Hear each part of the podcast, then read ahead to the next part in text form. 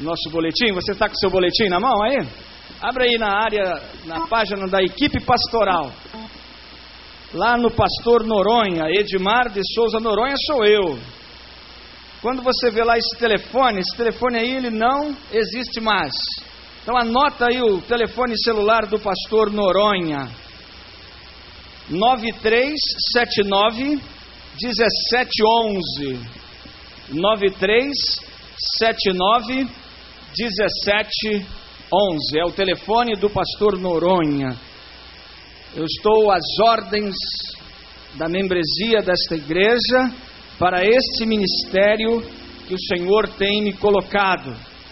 Ministério de suma importância que estarei realizando temendo e tremendo, para que de fato o Senhor possa me usar poderosamente para auxiliar o nosso pastor. Meus amados irmãos, com a aquiescência do nosso vice-presidente em exercício, pela ausência do nosso querido pastor, eu gostaria de pedir autorização a ele para nós levantarmos um clamor durante esta semana em prol do nosso pastor. Nós precisamos orar pelo nosso pastor. Eu estou sentindo muita falta do nosso pastor. Quantos estão sentindo falta do pastor Neil? Todo mundo, olha aí. Meus amados irmãos, eu desejo levantar um batalhão de choque, uma tropa de elite de oração nesta semana. Nossa igreja tem 2.100 membros. E eu gostaria de que nesta hora mil, mil, mil, mil, mil mil guerreiros de oração, para que nós levantássemos um clamor em toda hora cheia, toda hora cheia, o nome do pastor Neil fosse lembrado. Mil guerreiros de oração. Se você não é de oração, pede para sair. Pede para sair. Esta tropa é a tropa de elite, é a tropa do Senhor da oração, e nós vamos bombardear os céus. Nós vamos bombardear os céus, e nós vamos orar pelo nosso querido pastor. Meus amados irmãos, o nosso pastor estava bonzinho, e de repente, ele, ele sofreu esse, esse incidente na sua coluna, e nós vamos orar por ele. Se nós tivermos mil pessoas, mil irmãos de oração, mil irmãos de oração, orando 24 horas, 24 horas, o dia tem 24 horas, cada hora cheia nós vamos orar por ele, aonde você estiver, uma hora da tarde, duas horas da tarde, três horas da tarde, uma hora da manhã, duas esta hora cheia você vai orar pelo pastor Neil. Agora eu estive fazendo uma conta, se nós orarmos de hoje até domingo, somando isso tudo, vai dar cento, vão dar 168 mil orações chegando no céu. Meus irmãos, vamos orar pelo nosso pastor. A nossa igreja está num processo arrojado. Muitas coisas Deus tem a fazer. Com certeza Deus está revelando isso ao nosso pastor. Às vezes nós, pastores, temos que parar um pouco.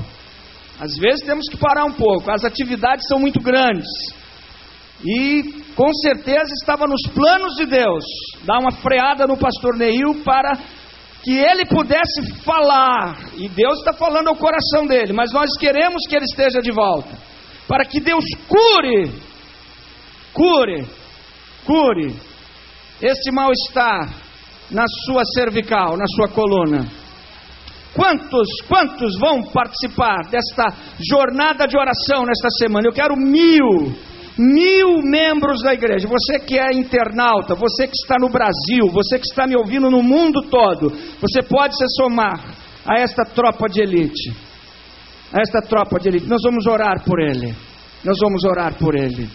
Oh, meus amados irmãos, Deus ele já fez muitas coisas nesta noite.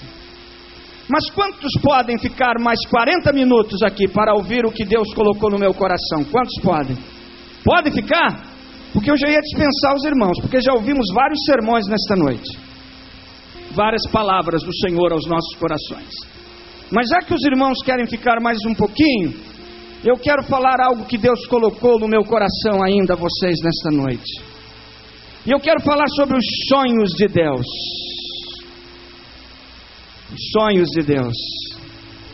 Coisa bonita é sonhar. Agora, o mais bonito é quando Deus sonha conosco.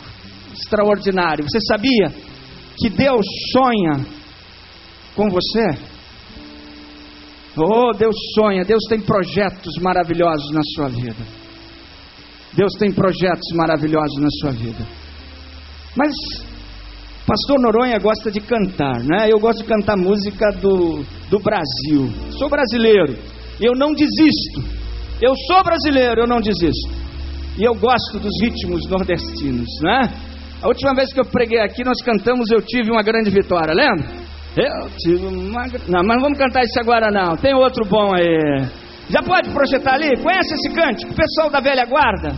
O pessoal da velha guarda sabe esse cântico. Esse cântico, eu era garotinho, lá na Igreja Batista da Fundação, e nós cantávamos isso aí com toda veemência. Eu era um dos líderes da área de adoração. Antigamente não era cântico, não, era corinho, né? Corinho. E é um cântico gostosíssimo de se cantar. Ele mexe com o nosso corpo, né? Ele mexe com todo o nosso corpo. E a gente que é grandão assim, que é meio desajeitado, mas na hora a gente vai se acertando, né? E você pode ficar mais um pouquinho de pé para cantar esse cântico comigo? Deus forte como Jeová. A música dele, não sei se é essa aí, vamos ver, vamos tentar. A música dele é assim: Deus forte como Jeová não há outro que eu conheça. Deus forte como Jeová, não há outro que eu conheça. Deus de vitória, varão de guerra, Deus poderoso é o Senhor. Oh, Deus forte como Jeová. Deus forte como Jeová, não há outro que eu conheça. Deus forte como Jeová, não há outro que eu conheça. Deus de vitória, varão de guerra, Deus poderoso é o Senhor. Deus de vitória, varão de guerra, Deus poderoso é o Senhor. Deixa eu ver se eu me acerto aqui com a minha orquestra lá do Nordeste. Vamos lá? Forte como Jeová, não há outro que eu conheça. Deus forte como Jeová, não há outro que eu conheça. Deus de vitória, varão de guerra, Deus poderoso é o Senhor. Deus de vitória, varão de guerra, Deus poderoso é o Senhor. Agora é o seguinte, olha só. Os homens vão fazer uma pergunta. Vão fazer uma pergunta. Nós vamos perguntar o inferno. Nós vamos perguntar o inferno. Onde Onde está teu Deus? Onde? Onde ele está? Aí, a mulherada, né? As irmãs vão com toda alegria falar: O meu Deus está nos céus e também no meu coração. O do mundo está morto, mas o meu ressuscitou. Vamos lá de novo. Deus forte como Jeová. Oh.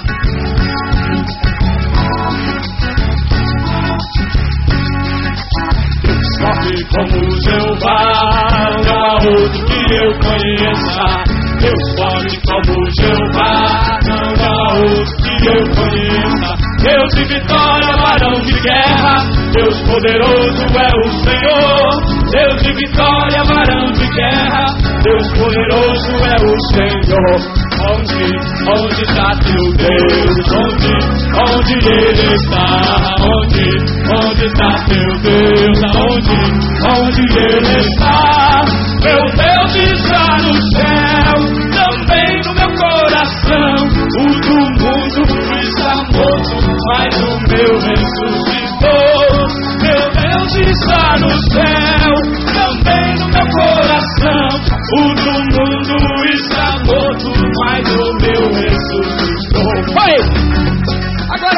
fazer o seguinte: olha o ritmo.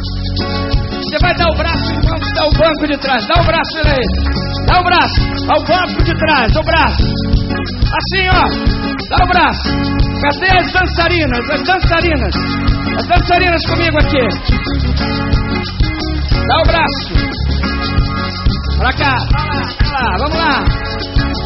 Dá o braço. Nós vamos andar agora. Oh, aleluia. Deus forte como Jeová, não há o que eu conheça. Deus forte como Jeová, não há o que eu conheça. Deus de vitória, varão de guerra, Deus poderoso é o Senhor. Deus de vitória, varão de guerra, Deus poderoso é o Senhor. Onde, onde está teu Deus? Onde, onde ele está teu Deus? Onde? onde ele está.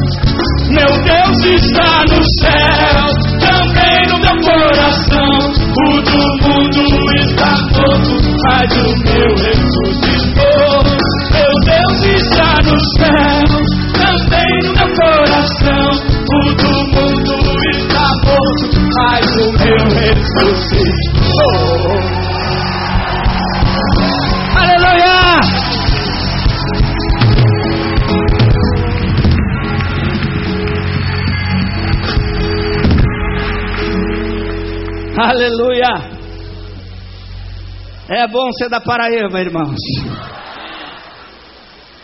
É bom ser do norte. Eu amo o norte e o nordeste. Eu amo o norte e o nordeste. Que bom é ouvir esses ritmos deliciosos. Cansou? Que coisa boa é louvar ao Senhor. Sumiu até meu óculos. Coisa boa, meus amados irmãos, é quando nós temos a oportunidade de comunicar. Comunicação é algo extraordinário na vida de uma pessoa. É bom quando você chega em casa e começa a conversar com a sua esposa. Quando você começa a bater aquele papo gostoso com ela. E que você então pode desfrutar daquele diálogo. Tem muitos esposos que não conversam com as suas esposas. E eu creio que este casal deve ser um casal muito triste. Porque não há conversa, não há diálogo. Mas é bom conversar, é bom falar. Eu, quando pastoreava igrejas e fazia o aconselhamento no curso de noivos, eu tocava muito nesse ponto. Quando o casal começa a namorar, eles falam pelos cotovelos. Quando eles ficam noivos, eles também conversam, começam a planejar o casamento. E depois que se casam, eles conversam muito. Mas quando começam a aparecer os problemas da vida conjugal, eles deixam de conversar. Como é bom conversar, como é bom estar na igreja conversando, não é verdade? Não na hora do culto, mas como é bom. Às vezes a gente vai em alguns cultos, em outras religiões, e a gente começa a dizer, mas que igreja reverente, que, que coisa bonita. Olha que silêncio. Sabe por que é isso? Porque ninguém se conhece. Ninguém se conhece. As pessoas vão ali uma vez por mês, ou as pessoas vão ali a cada 15 dias, elas entram, elas saem, e elas não são conhecidas uma das outras. Mas como é bom estarmos na Igreja Batista Betânia, principalmente, e quando a gente se encontra, a gente se beija, a gente se abraça, a gente conversa, a gente troca ideias, nossas experiências, como é bom conversar. A conversa não nasceu no nosso coração, meus irmãos, a conversa nasceu no coração de Deus. O nosso Deus gosta também de conversar, e desde o princípio do mundo, Ele sempre travou um diálogo com o homem. E eu quero dizer que em poucas palavras ou em alguns momentos nesta noite, eu creio que Deus já falou o seu coração. Eu creio que Deus já falou a sua vida. Quem sabe você tem entrado aqui um tanto quanto amargurado, triste, deprimido, preocupado com a dívida que vai pagar amanhã e não tem o dinheiro. Mas alguma coisa da parte do céu já falou ao seu coração e você já está mais aliviado. Você não está anestesiado, você está consciente das suas responsabilidades que você vai ter esta semana. Mas só de você interagir, de conversar com seu irmão e acima de tudo ouvir a voz de Deus. Isso traz a alegria, isso traz o prazer, isso traz o consolo, isso traz o alento à nossa alma. O nosso Deus gosta de conversar. Nosso Deus gosta de interagir conosco. O nosso Deus é maravilhoso, o nosso Deus é sem igual. E eu desejo então falar para vocês nesta noite sobre os seus sonhos para as nossas vidas. Eu gostaria de que nesta noite os sonhadores não estivessem mortos. Eu gostaria de que os sonhadores estivessem vivos. E eu gostaria de que você nesta noite, independente da sua situação, independente da sua crise, independente do momento que você está vivendo, eu gostaria de que você tivesse em mente de que Deus tem sonhos para a sua vida. Aleluia! Nós somos do Senhor. Eu gosto muito de ler. E recentemente eu li o livro de Augusto Cury. E eu gostei muito daquele livro quando ele traz lições preciosíssimas sobre o Pai Nosso. E eu não sei exatamente qual é a religião de Cury, mas eu, quando leio livros, quando leio seus escritos, eu vejo coisas espetaculares que brotam do seu coração. E eu não tenho dúvida nenhuma de que Deus, com certeza, revela algo extraordinário àquele homem. Esse homem espetacular, esse homem que tem revolucionado o nosso país com seus escritos, principalmente escritos a respeito de Deus. E ele fala de uma forma muito bonita quando diz que Deus estava lá na eternidade um pouco tedioso, isto é, vivendo momentos de tédio, antes de criar o homem, porque ele só conversava com seus anjos, ele dizendo, e ele se sentia um tanto quanto deprimido, porque ele queria fazer mais, e ele então começa a criar o mundo, ele começa a criar as coisas maravilhosas, e ele cria o homem, e ele começa então a interagir com este homem, ele começa a conversar com este homem, ele começa a ser abençoado por este homem. E lá pelas tantas a gente nota que Curi começa então a enfatizar que o tédio de Deus acaba, a sua depressão termina, porque ele se satisfaz com a sua obra-prima, que são os homens, que somos nós. Isto é algo maravilhoso, meus amados irmãos. Nós não estamos por acaso neste, neste mundo, você não é um por acaso. Mas saiba que você é muito importante para Deus.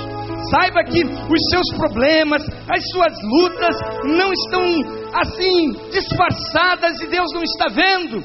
Deus sabe de todas as coisas. O que Ele deseja e o que Ele quer é que você então esteja mais do que nunca sintonizado com o canal da sua bênção, com o canal da sua graça, para que Ele então possa falar ao seu coração. Quais são os seus sonhos? Quais são as suas motivações?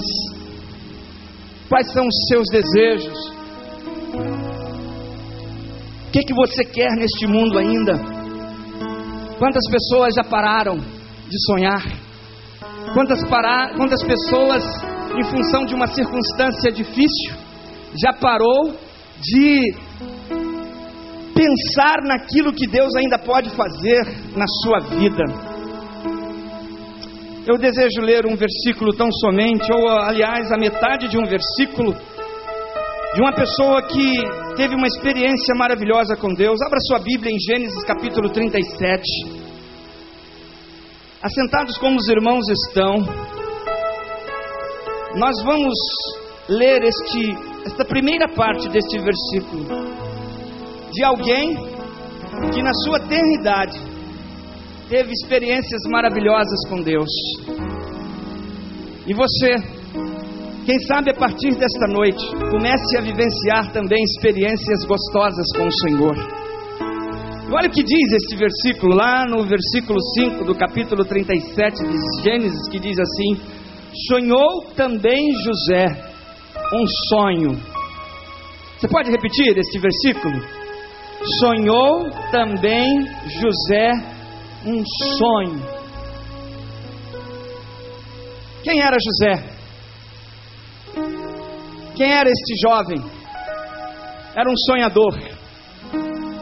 O tempo não nos permite entrarmos em minúcias a respeito da sua identidade, mas ele era o filho amado de Jacó, era o filho do seu amor, era o filho o qual Jacó tinha prazer, porque fora feito com todo o amor da sua alma, a mulher que ele amava.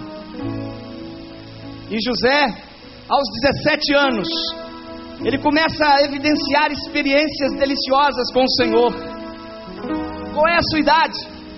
Quem sabe eu esteja falando a você que tenha oito anos de idade, sete anos, uma criança. Quem sabe eu esteja falando a um adolescente com 12 anos. Quem sabe eu esteja falando a alguém que já tenha uns 15, 16 anos, 17, a idade de José. Quem sabe eu esteja falando a você que já passou dos 20, já entrou nos 30, agora chegou nos 80, e você então está com 40 e vai chegar aos 50. Quem sabe eu esteja falando a você que já está lá pelos 60, aos 70, aos 80. Olha, eu não sei quantos anos você tem, mas eu quero dizer que você não pode deixar de sonhar com o que Deus tem para a sua vida.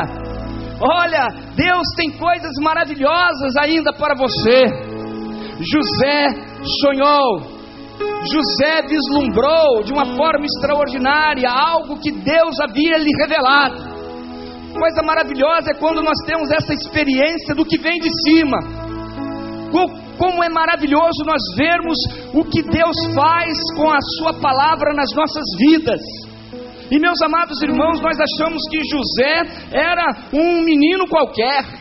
Não, meus amados irmãos, José era alguém que já havia aprendido algo a respeito de Deus o temor a Deus, e aquilo não veio dele mesmo, alguém lhe ensinou, alguém lhe transmitiu a fé, e eu tenho certeza que os seus pais foram responsáveis pela transmissão oral da adoração ao verdadeiro Deus.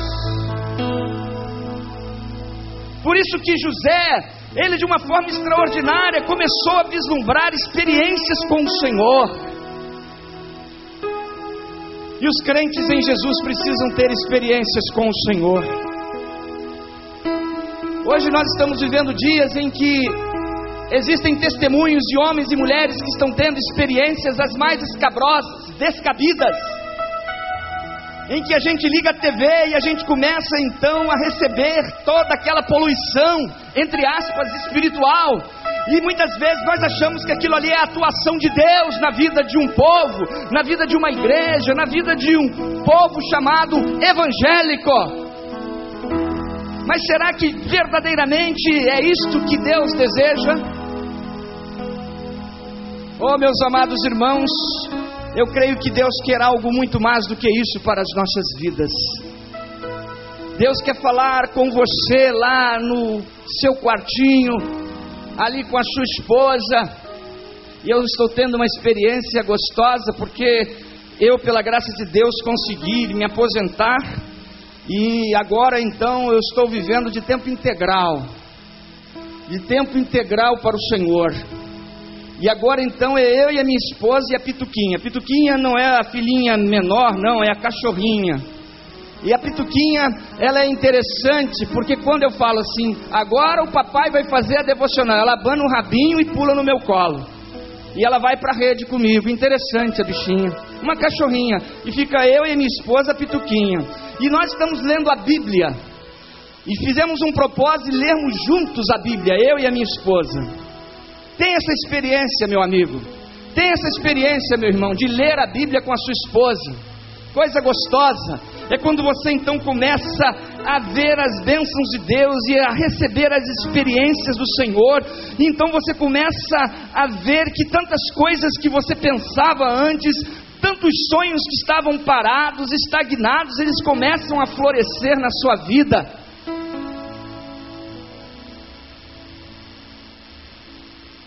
E que coisa maravilhosa é quando nós então concluímos e de joelhos dobramos diante do Senhor e oramos e terminamos em lágrimas de ver a coisa maravilhosa de estar na presença do Senhor. Que coisa maravilhosa, meus irmãos, é ter experiências com o Senhor. Coisa extraordinária é quando você se coloca na presença do Senhor e você então começa a sentir o aquecer do Senhor na sua vida, e você não é o mesmo depois que você termina. Ó, quantos crentes gelados estão nas nossas igrejas, ó, quantos crentes que se sentem impermeáveis, intocáveis. Quantas pessoas estão vivendo uma vida cristã totalmente equivocada e o nosso Deus estão com tanto desejo de nos abençoar, com tanto desejo de estar ao nosso lado, o nosso Deus com desejo de nos revelar as suas bênçãos, e nós então, diante dele, sonharmos. Sonharmos. Quais as áreas que Deus quer que a gente sonhe? Anote aí na sua Bíblia. A primeira área é a área espiritual. Sonhe na área espiritual. Sonhe na área espiritual. Sonhe na área espiritual. Segundo, sonhe na área matrimonial, na área sentimental. Você que é noivo, comece a sonhar com a sua noiva nesta área de suma importância. Você que está namorando, comece a sonhar com o Senhor. Você que que, está desejoso de receber uma noiva, um noivo, um namorado, uma namorada, comece a colocar diante do Senhor. A minha esposa não está aqui, mas ela não gosta muito que eu fale isso. Ela está me ouvindo de repente pela internet, mas aí eu vou dizer. A minha esposa, meu irmão, meus irmãos, eu consegui com o Senhor. Foi com o Senhor. Eu não fui de muito namorar. Mas quando eu senti que era hora de começar a namorar, eu coloquei num papel como é que eu queria uma esposa. Ah, meus irmãos, eu comecei a colocar os detalhes desta mulher. E o Senhor foi me abençoando. Quem sabe mais isso aqui, mais aquilo ali, essa pintinha ali. Ah, quem sabe esses olhos assim, esses lábios, e eu fui colocando diante do Senhor naquele papel. Meus irmãos, eu comecei a sonhar com esta mulher. eu comecei a sonhar com esta mulher, coisa boa. Comecei a sonhar. E olha só, nós fomos criados numa mesma igreja. E ela estava ali naquela igreja, onde o pai dela era o pastor da igreja. Era um dos pastores da igreja. E o Senhor um dia, então, de repente, me falou assim: é aquela ali, olha. É aquela ali que está igualzinho aquilo que você colocou no papel. Ah, meus irmãos, que coisa maravilhosa. Só que ela não queria casar com um pastor. O pai dela era pastor. E vocês sabem, sabe o que eu tive que fazer? Falar para ela, eu vou ser militar. E eu tive que carregar nas minhas costas 30 anos de serviço militar. Para casar com a minha mulher. Vocês vejam só. Mas o Senhor havia me falado que eu deveria ser separado para a obra dele quando eu tinha nove anos de idade. E aos nove anos de idade, meus amados irmãos, o Senhor começou a impactar o meu coração, dizendo: Eu desejo fazer algo na sua vida, eu desejo fazer algo na sua vida, eu desejo que você seja canal da minha bênção, eu desejo que você seja instrumento, eu desejo que você seja uma bênção na minha vida. Eu falei: Senhor, e a mulher que eu te pedi? E eu fui para a escola militar. Mas eu estava com a gata na mão. Ah, estava com a gata na mão. E sabe o que, que aconteceu, irmãos? Lá na escola militar, eu consegui ser bênção nas mãos do Senhor. Sabe por quê? Porque Deus tinha sonhos na minha vida. Deus tinha sonhos na minha vida. Meus amigos, meus irmãos, você também precisa compreender que Deus tem sonhos na sua vida. Você que está estagnado na sua vida conjugal, você que está estagnado na sua vida emocional, você que parou, você que entende que não tem mais como fazer, olha, Deus está dizendo para você que Ele tem propósitos maravilhosos na sua vida. Então comece a sonhar, mas comece a sonhar vivendo experiências com o Senhor experiências com o Senhor, experiências marcantes com o Senhor. E o Senhor então vai começar a mexer, a revolucionar o seu coração, a sua alma, e você nunca mais vai ser o mesmo. Você não vai ser perfeito. Você não vai ser perfeito. Você não vai ser o melhor. Mas você vai ser servo nas mãos do Senhor. Será que estou falando para alguém nesta noite aqui? Será que o Senhor está falando ao seu coração, você que está aí estagnado na sua vida e sonhou também José um sonho? Interessante que José, ele depois que sonhou, ele começou a contar os seus sonhos. E será que foi isso que aconteceu. Os seus irmãos falavam: Muito bem, José, você é um varão vitorioso. Você recebeu a revelação de Deus. Vai em frente, José. Você é um bem-aventurado. É isso que está na sua Bíblia aí?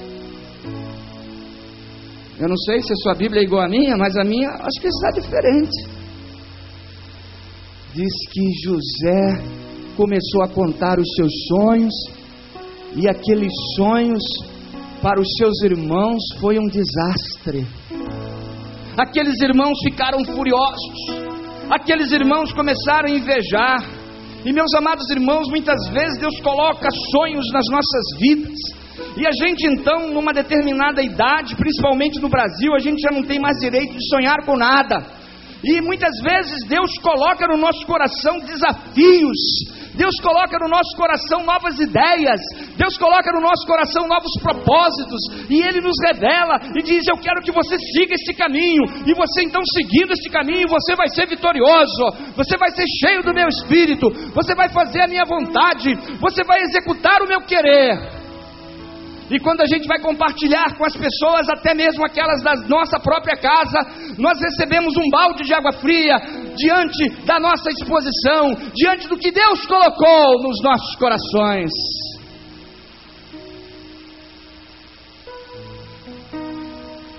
Oh, meus amados irmãos, coisas espirituais muitas vezes não são entendidas por pessoas carnais. E muitas vezes a repressão começa a partir da nossa própria casa. E ela vai se alastrando pelo nosso ambiente de moradia e nós começamos a sofrer, e muitas vezes nós desistimos dos nossos sonhos, porque nós achamos que os nossos sonhos precisam, em primeiro lugar, convencer aqueles que estão ao nosso redor. Meus amigos, os sonhos que Deus coloca no nosso coração, eles precisam convencer a nós primeiros para que então nós possamos executá-lo, mesmo diante de tantas e tantas dificuldades, mesmo diante de tanta pressão negativa, e nós vamos rompendo em fé. Deus colocou sonhos no coração do nosso pastor. Eu fui colega dele de seminário. Nós muitas vezes subimos a colina junto para estudar ali no Seminário do Sul. E Deus estava separando o pastor Neil para uma grande obra.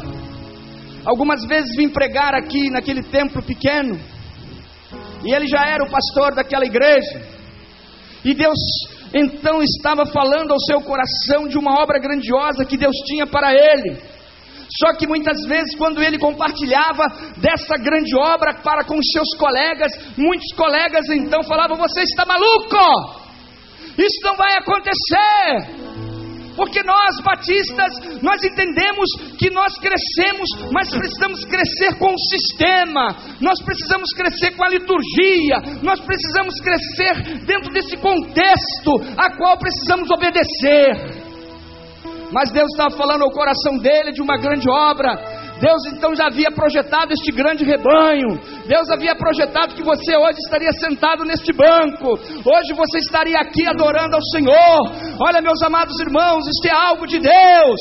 Deus falou ao coração de um homem. Deus colocou no coração do nosso pastor os seus sonhos. E ele então lutou contra tudo, contra todos. E na unção de Deus, ele fez, ele realizou, porque o Senhor estava com ele. E é assim, meus irmãos, que nós rompemos. Se ele fosse dar ouvidos aos seus colegas,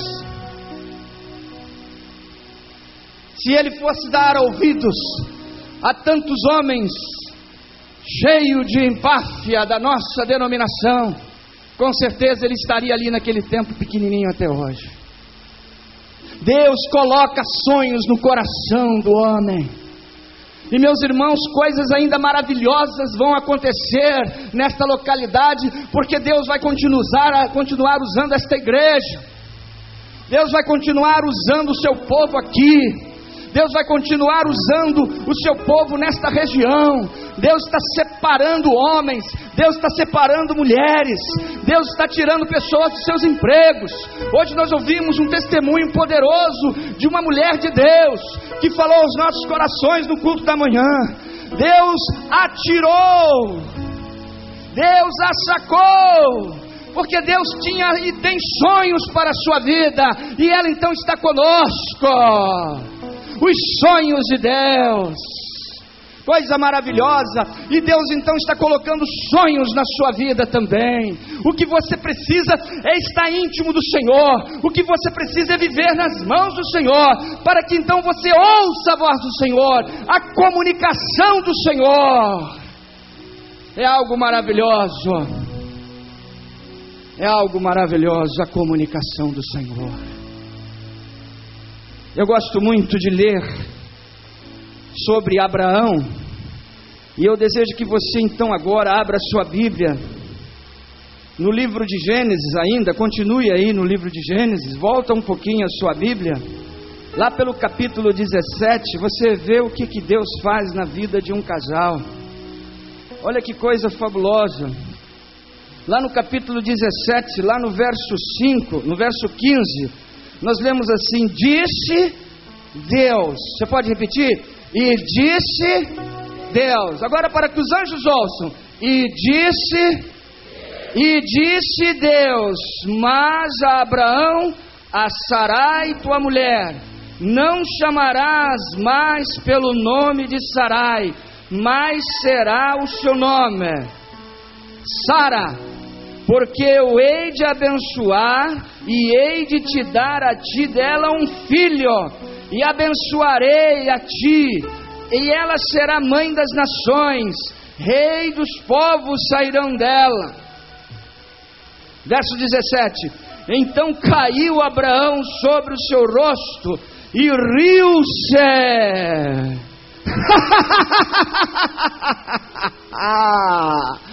Abraão caiu na gargalhada. Ele riu e disse no seu coração: A um homem de cem anos há de nascer um filho, e conceberá Sara na idade de 90 anos. E disse Abraão a Deus: Tomara que viva Ismael diante do teu rosto. Qual era a idade de Abraão, irmãos? 100 anos. Qual era a idade de Sara?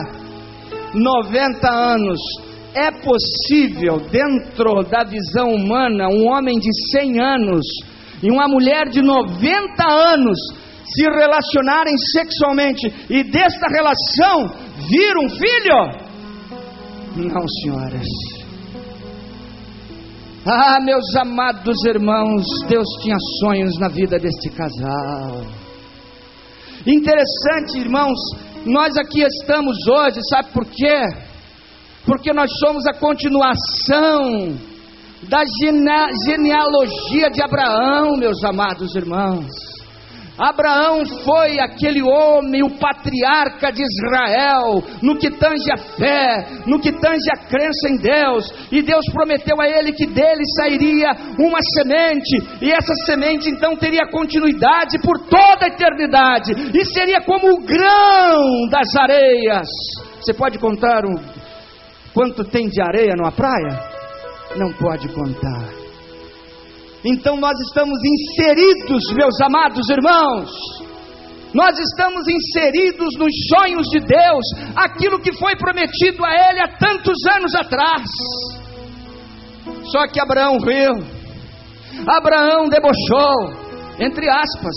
Eu não sei como estava o seu coração, mas eu creio que Deus, diante do seu poder, diante da sua onisciência, ele até aceita quando Ele coloca diante de nós as coisas impossíveis e a gente ri, e a gente dá gargalhada e a gente começa a dizer: não é possível, isso não pode acontecer.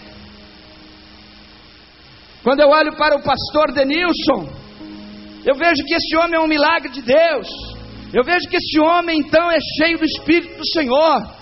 E Deus então falou para ele: larga todo o seu trabalho. Então você, Denilson, vai ser uma bênção na minha vida. Você vai ser auxiliar lá na Igreja Batista Betânia. Você vai ser cheio do Espírito Santo. Você vai ser o administrador de peso na vida daquela igreja. Porque eu estou contigo. Eu tenho sonhos para a sua vida. Eu estou te colocando num grau de autoridade espiritual naquela, naquela igreja, junto ao meu servo. Eu estou com você, servo meu. Eu tenho sonhos da sua vida.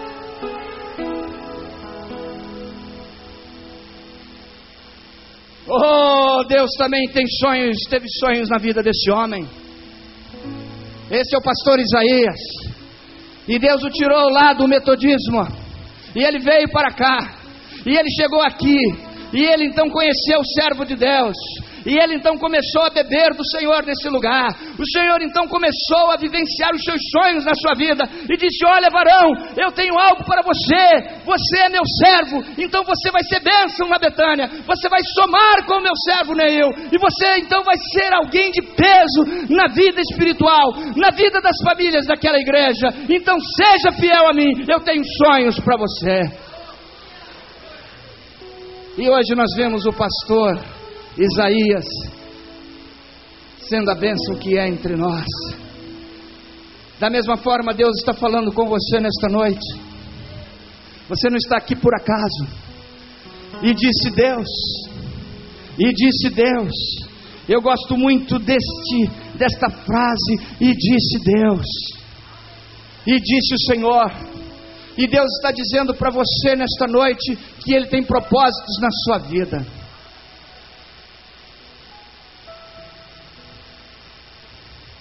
Gênesis ainda, quando nós observamos a atuação de Deus na vida desse casal, agora lá no capítulo 18. A partir do verso 9 nós lemos, eu já vou terminar. E disseram-lhe: Onde está Sara, tua mulher? E ele disse: Ei-la ali, ela está na tenda. E disse: Certamente tornarei a ti por esse tempo da vida. E eis que Sara, tua mulher, terá um filho. E ouviu Sara à porta da tenda que estava atrás dele. E eram Abraão e Sara já velhos e adiantados em idade. Já Sara havia cessado o costume das mulheres. Assim, pois, riu-se Sara. Ela também morreu de rir. Eu creio que muitas mulheres também aqui cairiam na gargalhada. Uma mulher de 90 anos é impossível. E diz que ela começou a rir. Ela começou a rir, dizendo: Terei eu ainda deleite depois de haver envelhecido, eu ainda me alegrarei. O meu tempo já passou. Eu gostaria de ter um filho de fato. Eu não sou mulher realizada, porque me falta um filho. Mas agora, com 90 anos, será que é possível? E diz que ela riu, e diz que ela não se aguentou. Ela olhou para ela, com certeza ela já tinha algumas, algumas, algumas ancas, algumas pelancas. Era uma mulher gasta, uma mulher muito idosa. E ela então, meus amados irmãos, começou a rir. E disse o Senhor Abraão: Por que se riu Sara diante? Na verdade, gerarei eu ainda, havendo já envelhecido? Ela pergunta. Aí no verso 14 o Senhor fecha e diz assim: haveria coisa difícil ao Senhor? Haveria coisa difícil para eu realizar na sua vida? Eu não sei se temos alguém com 90 anos aqui, eu creio que não. Mas uma coisa eu sei, é que existem seres humanos aqui que estão empacados, seres humanos aqui que pararam, seres humanos aqui que não produzem mais nada, seres humanos aqui que já perderam a esperança da vida, seres humanos aqui que não creem no que Deus pode fazer na sua vida. Olha, meus amados, você é uma pessoa que muito pode produzir para o Senhor, você pode produzir para a sociedade, você pode ser uma bênção na vida. Eu li a história de um homem já idoso, Atente para essa história. Ele morava numa pequena cidade e ele queria voltar a trabalhar e ser produtivo. E não havia emprego para um homem de 60 anos naquela cidade. Aquela cidade não tinha indústria. Mas só que abriu uma vaga lá no lugar onde recebem os corpos dos mortos, no necrotério central da cidade. Uma pessoa muito dedicada, ela havia então mudado da cidade. Só que o trabalho era um trabalho difícil. Sabe lá o que é você receber um cadáver, ter que tratar do cadáver, ter que dar banho no cadáver, ter que arrumar o cadáver e entregar o cadáver aos familiares para que ele seja então sepultado. E ninguém apareceu para trabalhar naquele lugar tão tenebroso e tão triste. Lá pelas tantas, aquele homem então parecia que ele já tinha ouvido um sermão parecido com esse, do pastor Noronha. E aquele homem tocado, ele falou: Eu posso ser bênção também nesta área, mesmo dando banho em cadáveres. E aquele homem se apresentou à prefeitura e disse: Eu sou o homem, e eu quero trabalhar, e eu quero produzir. E meus irmãos, aquele homem começou a trabalhar, ele era crente, e cada vez que ele recebia um cadáver, às vezes todo desfigurado, aquele homem fazia um trabalho com tanto carinho, e ele aproveitou e descobriu que Deus, então, naquela área tão tenebrosa e tão difícil, ele poderia ser uma bênção. Quando ele entregava aquele cadáver aos seus familiares, ele então trazia a palavra de Deus à vida daquelas pessoas que choravam a perda dos seus queridos. Muitas vezes nós queremos os melhores lugares para executarmos a obra de Deus. Muitas vezes nós queremos o status, nós queremos estar nas catedrais. Os pastores, muitas vezes, eu via lá no seminário, aquelas colegas então querendo ser lembrados para pastorear as grandes igrejas. Ninguém queria pastorear uma igreja de comunidade. Eu quero dizer para os irmãos que eu pastoreava uma igreja que era uma igreja de um porte financeiro muito bom. E Deus então falou para mim: deixa essa igreja e vai pastorear uma igreja de comunidade. Vai pastorear, entre aspas, vai pastorear numa favela. Eu quero que você seja minha boca ali para aqueles irmãos. Ali existem pessoas que serão abençoadas pela sua vida. Ali existem pessoas que vão reconhecer o senhorio de Jesus Cristo. E eu larguei aquele pastorado, que entre aspas era um grande pastorado, e fui pastorear numa favela. São os sonhos de Deus para a nossa vida.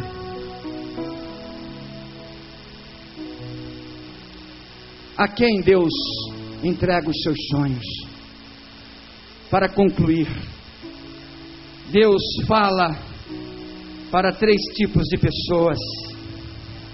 Em primeiro lugar, meus amados irmãos, Deus fala e Deus segreda os seus sonhos para aqueles que são humildes de coração. Deus não trata com pessoas soberbas. Existem pessoas aqui que são soberbas. E Deus nunca vai tratar com soberbos. Deus nunca vai tratar com você. Enquanto você ser empafioso, enquanto você continuar com seu nariz em pé, enquanto você achar que você é alguma coisa, então Deus, Ele não vai segredar a você o que Ele deseja que você realize. Em consequência, você vai ser uma pessoa frustrada, você vai ser uma pessoa infeliz, você vai ser uma pessoa que não vai conseguir produzir o que Deus deseja. Então tenha o seu coração humilde. A palavra de Deus diz: Bem-aventurados humildes. Bem-aventurados humildes, porque eles serão o reino de Deus. Os humildes Deus não trata com orgulhosos, Deus não trata com arrogantes, Deus não trata com incrédulos, Deus não trata com lascivos, Deus não trata com hipócritas, Deus não trata com mentirosos, Deus não trata com adúlteros, Deus não trata com fornicários, Deus não trata com pedófilos, Deus não trata com efeminados, Deus não trata.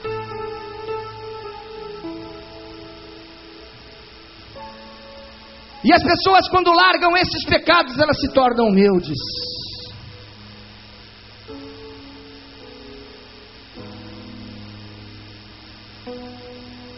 Mas também Deus não vai segredar os seus sonhos. Aquelas pessoas que não vão repartir com os outros. Hoje de manhã nós ouvimos uma mensagem poderosa, quando nós fomos impactados pela palavra do Senhor, quando temos que repartir com os outros. Eu já vi muitas pessoas dizendo assim: Ó oh, Senhor, me ajuda a ser uma pessoa rica. Me ajuda, Senhor, a trabalhar e ter dinheiro. Eu quero ter um carro do ano. Eu quero ter uma casa nova. Eu sonho em ter isso, eu sonho em ter aquilo. E quando a gente vê aquela pessoa só quer ter o material para ela ter mais e ter mais e ter mais, e Deus não concede a bênção a ela, porque ela não vai dividir com ninguém. Deus não vai segredar a você os seus sonhos se você não repartir com os outros o que você tem. A história de José é singular porque lá no final, quando ele recebe seus irmãos, seus irmãos então, eles cabisbaixos, e os sonhos que ele havia tido com a sua família, todos eles se comprovam. E agora chegou a hora de José então repartir o que ele tinha, porque ele havia se tornado o homem mais poderoso da terra ele havia se tornado o homem mais rico, um homem que era de uma nação e foi, com, e foi ser governador e foi ser o presidente de uma outra nação. É uma coisa que nós não conseguimos entender. É como se, por exemplo, um, americano fosse eh, e se tornasse presidente do Brasil. Vocês conseguem entender isto? Quantos acatariam uma orientação de um homem que não fosse genuinamente brasileiro? E foi isso que aconteceu, meus irmãos, porque estava nos planos de Deus. Deus tinha sonhos para aquele homem, e aquele homem se tornou o governador de uma nação que depois se tornou inimiga do povo de Deus.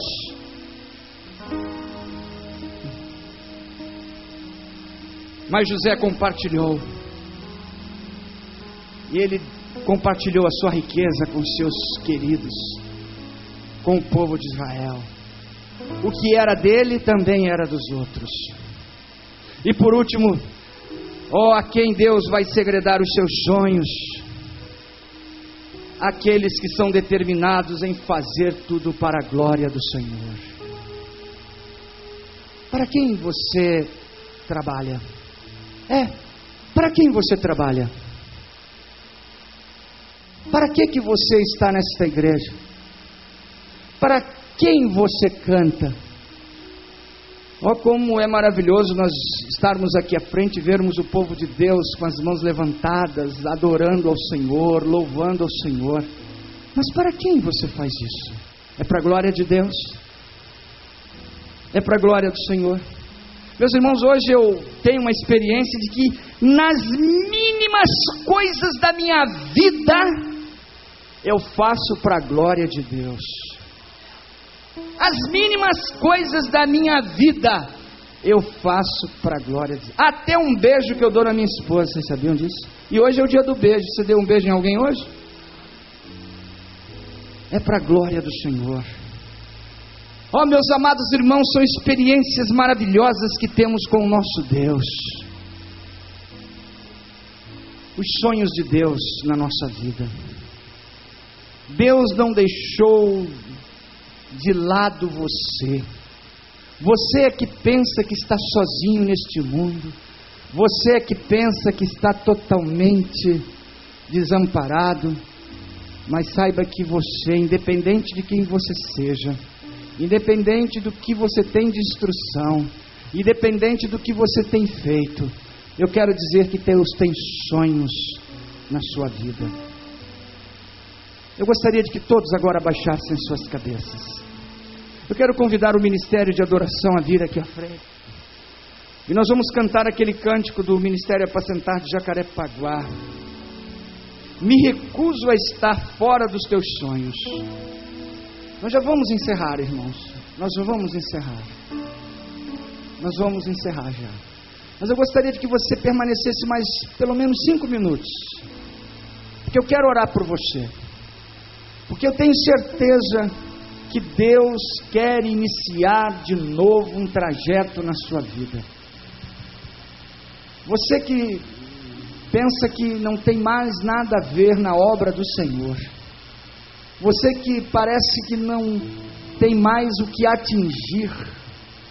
Você que se sente totalmente desamparado. Eu quero dizer que Deus tem algo maravilhoso na sua vida e Ele quer começar isto hoje. Ele quer começar isto agora, mas Ele quer que você permita que isto aconteça. Eu queria que você abaixasse a sua cabeça agora e nós começássemos a ouvir esta bela música. Me recuso a estar fora dos teus planos. Olha que coisa maravilhosa. Me recuso a estar fora dos teus sonhos. Para onde eu irei sentir? Tuas riquezas estão em mim, teu é tudo que há em mim. Renuncio os meus planos para viver, viver para ti. Nunca vou desistir. Será que nós temos aqui desistentes? Olha, nós somos brasileiros mas nós somos do Senhor. E aí que não desistimos mesmo. Ah, nunca vou desistir. Nunca vou recuar. Sei que vão se cumprir os teus sonhos em mim. As coisas mais impossíveis poderão acontecer na sua vida ainda. Mas se você não desistir, se você for humilde de coração, se você repartir com os outros, e se você for determinado para fazer para a glória de Deus, em tudo da glória, que quer comais, quer bebais ou façais outra coisa, fazei para a glória de Deus. Eu irei viver para ti, viver para ti. Eu não sou dos que desistem, eu não sou dos que recuam. Decidi viver o melhor que tens para mim. Senhor, a tua palavra foi pregada. Eu quero te dizer, Senhor, que esta noite foi uma noite de várias mensagens aos nossos corações. Todas elas foram importantíssimas. E agora, nesta mensagem derradeira, quando desejamos que tu tragas a nós a consciência de que podemos produzir mais no teu reino, podemos ser bênçãos nas tuas mãos. Nós desejamos, ó oh Deus, que os teus sonhos estejam entrelados às nossas vidas. E nós queremos, ó oh Deus, estar inseridos nos teus sonhos. Queremos ser humildes de coração. Queremos, ó oh Deus, repartir com os outros as bênçãos que com certeza tu nos darás. E queremos, Senhor, fazer tudo para a tua glória. Queremos viver neste mundo que não tem esperança, mas viver com a esperança que é Jesus nas nossas vidas. Ó oh, Senhor, completa esta palavra e abençoa-nos. Em nome de Jesus. Amém. Todos de pé, cantemos este cântico.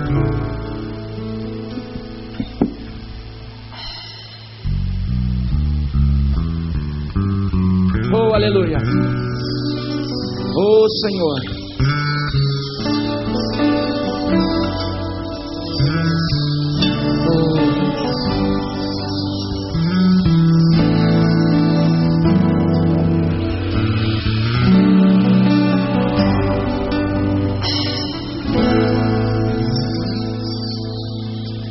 Recuso a estar, oh Senhor, fora dos teus sonhos.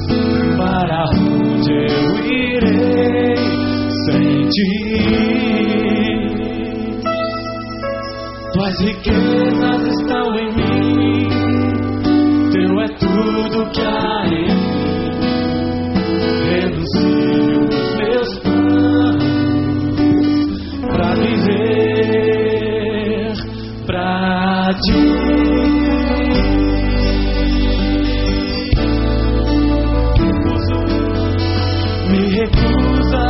estar. Eu gostaria de convidar pessoas que estão tendo sonhos travados na vida, pessoas que sentem que pararam na vida, pessoas que querem prosseguir, pessoas que necessitam caminhar é e que querem que o pastor ore. Impõe as suas mãos sobre a sua vida. Venha dobrar os seus joelhos aqui na frente. Venha dobrar os seus joelhos aqui. Qual é o seu sonho? Viver pra ti. Quantas pessoas estão com seus sonhos travados querem que o Senhor nesta noite abençoe? Quantas pessoas? Dezenas de pessoas. Qual é o teu sonho, amigo? Os teus sonhos em mim. Desistir. Aleluia. Recuar. Pode vir. Hoje é o teu dia. Deus quer fazer contigo. Qual é a sua idade? 60, 50, 40, 8 anos. Uma criança. Se você tem sonhos, vem aqui à frente. Aleluia. Oh, aleluia. Viver pra ti.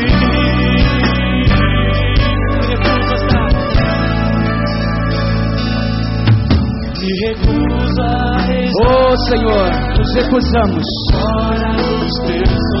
Eu quero me recusar a estar fora dos teus projetos. De Pode vir, a senhora. Pode vir. as riquezas estão em mim. Deus tem sonhos para sua vida. é. Você que foi abandonada pelo seu marido. Planos Você que foi abandonada pela sua esposa. Você que se sente sozinho. Você que se sente um João ninguém. Olha, cântico. Viver pra ti. Vê para o Senhor. Oh, Nunca vou desistir, nunca vou recuar. Sei que vão se cumprir os teus sonhos em mim. Nunca vou desistir, nunca vou recuar que fazes cumprir os teus sonhos em mim. Eu irei viver para ti, Senhor. Viver para ti. Toda senhora que está aí atrás, Senhor. você viver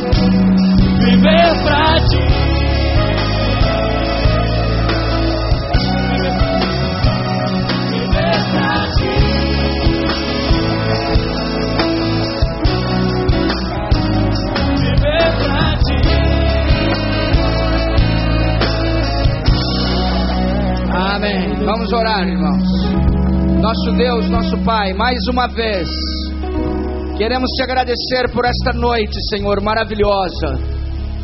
Muito obrigado, Senhor, por esses irmãos que vieram aqui. Esses irmãos, ó Deus, que sonham. Esses irmãos que têm propósitos, mas por um problema, por uma circunstância, sentem que pararam sentem, ó Deus, que estão estagnados. E nesta hora, Senhor, eu quero interceder por eles, para que eles continuem suas caminhadas, para que eles estejam caminhando em direção ao alvo supremo. Senhor, que eles sejam humildes de coração, que eles possam repartir com aqueles que precisam, e que eles, ó Deus, possam fazer tudo para a tua glória. Ó Deus, abençoa a nossa igreja. Abençoa mais uma vez o nosso pastor, Senhor. Que em breve, muito em breve, quem sabe na próxima quarta-feira, ele já estará conosco, Senhor, para a glória do teu nome. Leva-nos em paz aos nossos lares. E abençoa a Vitória, Senhor, que está aqui no meu colo. Esta criancinha belíssima que dança na tua presença e já é abençoada por ti na sua tenra idade.